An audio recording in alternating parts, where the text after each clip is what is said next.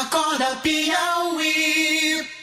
Olha, Teresina vai sediar um fórum internacional de ufologia e espiritualidade. O evento terá participação de estudiosos de todo o mundo. Aqui em nosso estúdio vamos entrevistar Alexandre Lauzide, que é um dos maiores estudiosos dos casos de ufologia no Brasil e participou de eventos como o Caso Varginha e Operação Prato. Muito bom dia para o senhor. Bom dia a todos. É um prazer estar aqui com vocês. Bom, uh, eu queria primeiro saber, relacionado ao tema aqui do, do evento, ufologia e espiritualidade. Aonde é que esses dois temas se encontram? Veja só, é, antes de tudo, é, nós somos seres humanos, almas, vivendo uma experiência nesse planeta. As nossas almas não necessariamente são daqui. Portanto, já nos fazem extraterrestre. Entendeu? Aí que entra a ufologia. A ufologia é, é o estudo desses fenômenos aéreos anômalos que são provocados por seres que têm uma evolução tecnológica maior do que a gente. Entendeu? Então são seres já encarnados em outras matérias com um desenvolvimento tecnológico muito superior ao nosso atualmente. Entendeu? Então os ETs estão por aí. Com certeza. E se manifestam consegue... de que forma? Exatamente. Como é que a gente não consegue visualizar? Veja bem. Ou discernir essas manifestações deles? Veja bem. É... Eles estão aqui com uma missão, eles têm uma agenda, tá? De proteger a humanidade. Né? Nós somos seres uh, ainda atrasados. Uh, ontem alguém me perguntou, mas eles estão aqui para agredir a humanidade? Não, muito pelo contrário. Quando nós avistamos uma nave, um equipamento desse, nós temos a, a tendência de derrubar para estudar a tecnologia. Os Estados Unidos e a Rússia são pioneiros nisso aí. Eles derrubaram muitas naves? Já derrubaram. Uh, inclusive começou uh, logo após a Segunda Guerra Mundial, né? teve o caso em Roswell, no Novo México e ali caiu, foi o primeiro acidente, né? Foi, na, verdade foi um acidente, né? E a partir dali começou um programa de é, desacreditamento, porque as pessoas não podiam saber o que estava acontecendo na realidade, entendeu? Nós no Brasil já derrubamos algum? Não, já caiu, houve acidente já. Inclusive o mais recente foi o caso Varginha, entendeu? Ah, nós aqui, o meu tema da minha palestra é, a importância da ufologia brasileira para o mundo, né? Porque muitas vezes a gente vê os casos é, de alta repercussão mundial, que, que acontece fora do país, né? Mas a, nós brasileiros não temos o conhecimento do quanto é importante o que nós já contribuímos para. Que tipo de contribuição estudo. nós já demos? Vamos começar primeiro com a participação militar, né? Nós temos aqui os três maiores casos ufológicos do mundo com participação efetiva militar. O primeiro caso é conhecido como Operação Prato, que aconteceu em 1977 é, na cidade de Colares, no estado do Pará, certo? É, onde uh, foi acionada a Força Aérea Brasileira, né? Para investigar uma, uma, um surto de é, é, ocorrências onde a população estava sendo atacada por, uh, por naves que uh, lançavam os raios, feixes de luz. E, e, houve até, chegou, duas ou três pessoas morreram. Isso, por que, que isso é tão pouco conhecido do cidadão comum? Porque a mídia é, não é, dá ênfase a, a, isso aí, né? Porque, voltando àquela Sim, assim, primeiro, primeiro caso, primeiro caso, 1967, né? no Pará. 77. 77. 77, isso, né? Aí é, no, é, faz parte da minha palestra, não vou entrar muito no assunto, claro. só vou dar uma pincelada aqui. Né? O segundo caso foi conhecido como a Noite Oficial dos OVNIs, em 1986. No eixo ali São Paulo, Minas e Brasília, tá? Uh, foram detectados pelo SIDACTA uh, 21 alvos né, não identificados no radar. E foi lançado caças para, para ver o que, que era, inclusive havendo a possibilidade deles acionarem mísseis, os casos estavam armados, tá? Graças a Deus nós não, uh, não chegamos ao ponto de uh, lançar mísseis para derrubar eles, porque eles não estão aqui com, com intenções maléficas uh, contra a humanidade, tá? E o terceiro caso? E o terceiro caso, que é o mais Varginha. recente, é o caso exatamente de Varginha. Nesse caso aí teve a participação do Exército. Vejamos só. Importante, você sabe. Que ano? É, é 96, 96. O, o Varginha, né? 86 foi a uh, o caso lá da Noite Oficial dos OVNIs, tá? Enfim, aí a revista UFO com, eh, iniciou um- um- ah, uma petição em Brasília para a liberação desses arquivos, tá? E hoje em dia, depois desse esforço, foi realmente liberado uma parte dos arquivos eh, que estão lá guardados com os militares. E, inclusive, você pode se inscrever no Arquivo Nacional e ter acesso pela internet. Eh, e fazer essa investigação. Antigamente, eh, os aeronautas eram orientados a não falar sobre o assunto, porque senão você perderia o- a sua carteira de saúde. Passa atestado de doido, né? É, exatamente. Hoje em dia já existe um protocolo oficial em que você faz o registro da ocorrência. Inclusive é um protocolo muito eficiente porque descreve assim a altura, a velocidade, eh, tamanho, se foi detectado pelo, pelo radar. eh, então tem já um, um procedimento adotado oficial eh, para relato desse- dessas ocorrências. O que é que faz eh, a gente entender que os, os ETs, os extraterrestres, eles são superiores e nós somos um povo tão atrasado? Veja bem, é uma boa pergunta, por sinal. Nem todos são superiores. Tá? Eles têm uma eh, tecnologia mais avançada, mas eles não necessariamente fazem deles superiores. Certo? Agora, os que estão aqui, na sua grande maioria, estão aqui já há muito tempo. Entendeu? Ah, Acredita-se que nós somos parte de um experimento. Tá? Então A nós somos cobaia. Ba- Basicamente, somos uma parte, um experimento deles. Tá? Tanto é que o ser humano, eh, até onde nós entendemos, sofreu 60 mutações genéticas para chegar até onde nós estamos, Como é- provocadas por eles. Então quer dizer que o senhor tem- é segue um pouco aquela linha de. Obviamente o título é especulativo, é, é, é, é um pouco exagerado, mas o senhor seguiria aquela linha do Eric von Däniken de Era os deuses Astronautas? astronautas, sim, com certeza. Com certeza. Existe muita evidência quanto a isso. Né? Inclusive, ele fala de registro no Piauí, sete cidades, né? Sim. É, o Piauí tá, tem alguma coisa de relevante dentro dessas discussões O sobre... Brasil todo, especial o Nordeste. O Nordeste do Brasil é um verdadeiro celeiro de ocorrências ufológicas.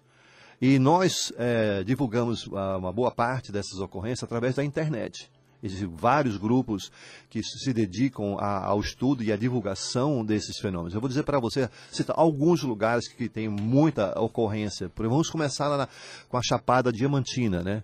A Chapada Diamantina tem um, um local lá que é impressionante. Impressionante. Existe uma base dentro de uma- das montanhas lá em um determinado local da Chapada. Tá? Essa base está identificada? Está identificado, inclusive, vem pessoal da França, da do- dos Estados Unidos, eh, fazer pesquisa lá. Tá? Entendeu? Tiago, eu sou de União, mas não sabia que lá tinha um pouso de ET. Fui saber essa semana, conversando com uma amiga que é ligada a esse setor, e disse, não, em tua terra tem um, um lugar lá que, que, que tem essa experimentação de receber é, esses, vamos dizer assim, visitantes. Esses visitantes, outros- é, esses visitantes. Ah, e é? Rapaz, soube, soube agora. Eu tô, tô perguntando se eu, eu posso ser descendente de um, de um desses? Nós todos somos. É? Nós todos somos. Não existe um que é e outro que não é, entendeu? Todos nós somos sim. Então, dentro dessa ideia que o senhor colocou logo no início, de que nós somos alma e essa alma vem de um outro E um lugar. outro lugar. E também vamos depois de- eh, para um outro lugar, no- naquele processo de evolução. Entendeu? E é isso. Agora, continuando no Nordeste, como estamos falando aqui, Sim, sim. ah, outro lugar que também tem muita ocorrência é em Quixadá, no Ceará. Sim, sim. Em Quixadá, inclusive teve um, um filme feito aí por uma, uma, eh, uma, ah, equipe norte-americana chamada Área Q.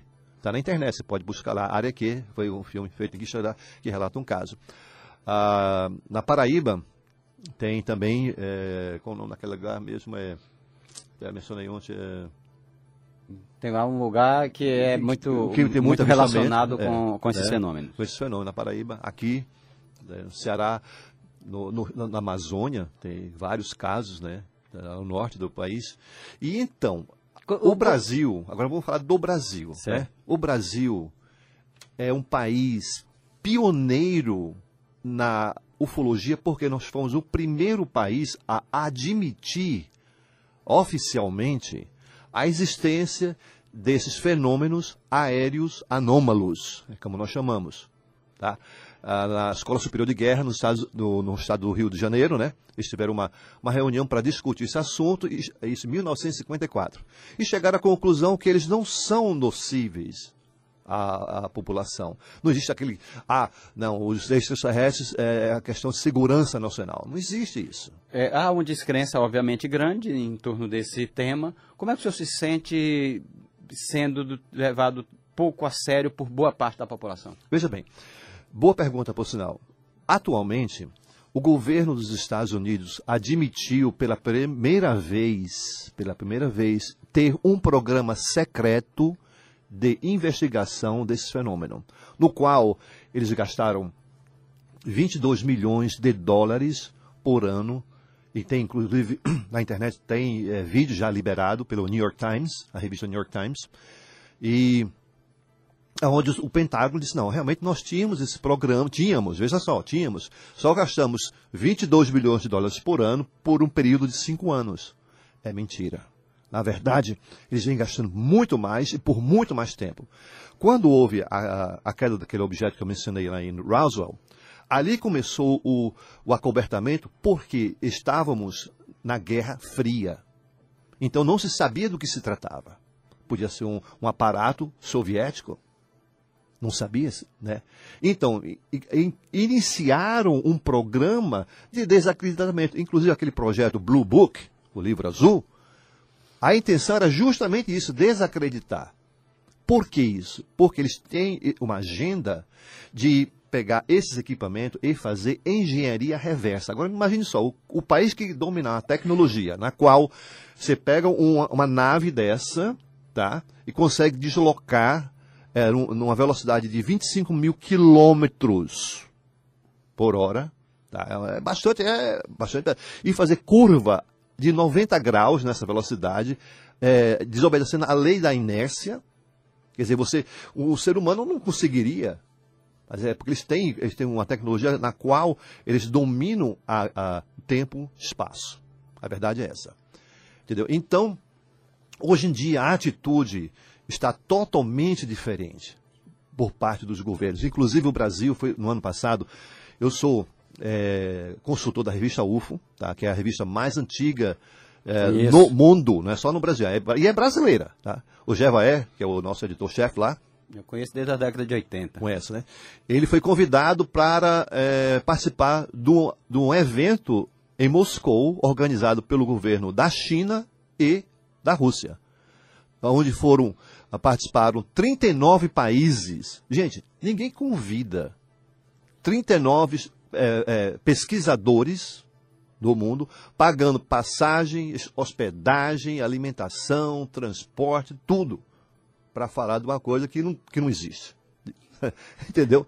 Pode Bom, falar, Tiago. É, é só para a gente encerrar aqui. O Fórum Internacional de Ufologia e Espiritualidade do Piauí acontece nos dias 24 e 25 de agosto, com a participação de convidados. Aqui, a exemplo do Gary King, de Londres, tem também participantes do Paraguai, é, do Brasil, Alexandre é um deles, de São Paulo e também outro de Recife, aqui seu conterrâneo Antônio Miranda. É, o professor Antônio Miranda, ele é da Universidade Federal de Pernambuco e ele vai falar sobre a, a astrofísica, né?